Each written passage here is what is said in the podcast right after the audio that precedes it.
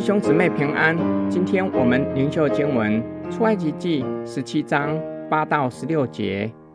那时，亚玛力人在利非定和以色列人争战。摩西对约书亚说：“你为我们选出人来，出去和亚玛力人争战。明天我手里拿着神的杖，站在山顶上。”于是约书亚照着摩西对他所说的话行。和亚玛力人争战，摩西、亚伦与户珥都上了山顶。摩西何时举手，以色列人就得胜；何时垂手，亚玛力人就得胜。但摩西的手发沉，他们就搬石头来放在他以下，他就坐在上面。亚伦与户珥扶着他的手，一个在这边，一个在那边，他的手就稳住。直到日落的时候，约书亚用刀杀了亚玛利王和他的百姓。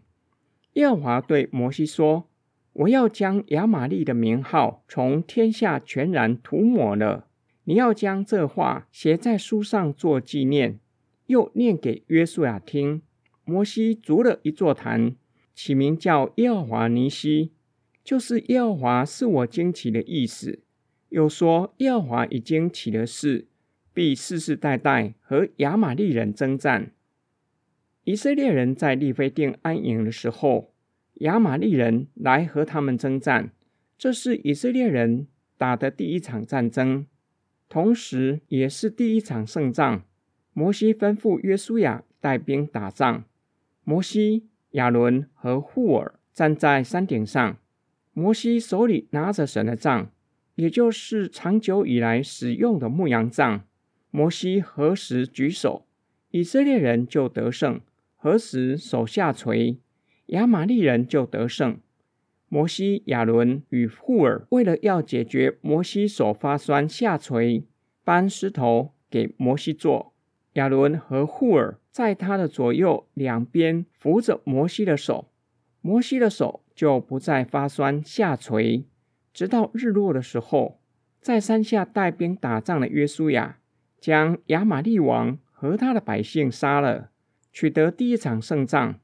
摩西举手有两个可能的意思：第一个可能指摩西举手祷告；第二个可能，摩西手里拿着杖，称为神的杖。摩西曾以这杖将红海分开。摩西举手宣告上主与以色列人同在。上主吩咐摩西将神的话。写在书上做纪念，又要读给约书亚听。上主表明要将亚玛利的名号从天下全然涂抹，只不再存于世。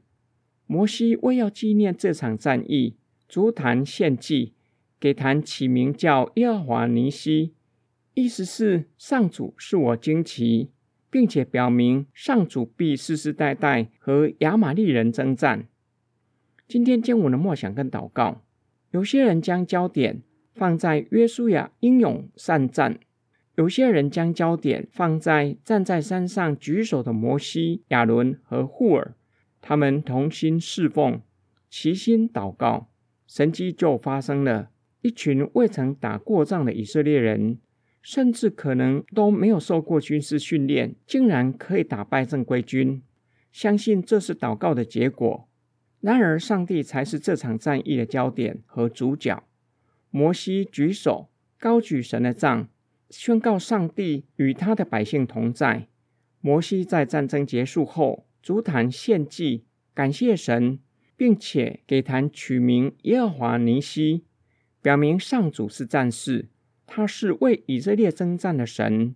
这则的叙事同时教导神的子民，上帝会为以色列征战。神的百姓要顺服上帝，且要有所行动，积极参与在征战的行列。然而，上帝才是得胜的关键。有些人用征战来形容人生中所面对的种种挑战，有些挑战可能是无形的，例如情绪、价值观；也有可能是看得见的实体，例如人、事物。无论是有形的或是无形的。会破坏我们与神关系、会毁坏生命的，才是真正的敌人。新约圣经教导我们，我们不是与属血气的争战，而是与空中的掌权者争战。靠的不是自己，不要以个人的血气做事，而是要信靠上帝，才能辨识什么才是真正的敌人，并且要穿戴上帝所赐的全备军装，方能打胜仗。最后有一件事需要不断地提醒自己，不要鬼影重重，把所遇见的挑战都视为魔鬼的攻击。有可能问题真正的所在，不是别人，也不是魔鬼，而是自己。我们一起来祷告，亲爱的天父上帝，今天的灵修教导我们，并且警戒我们：我们不是与属血气的征战，而是面对属灵的征战，就是想要破坏我们与你的关系，想要毁坏我们的属灵生命。求主帮助我们，在主的带领之下，并穿戴全副的军装。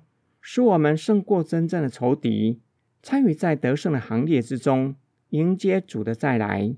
我们奉主耶稣基督的圣名祷告，阿门。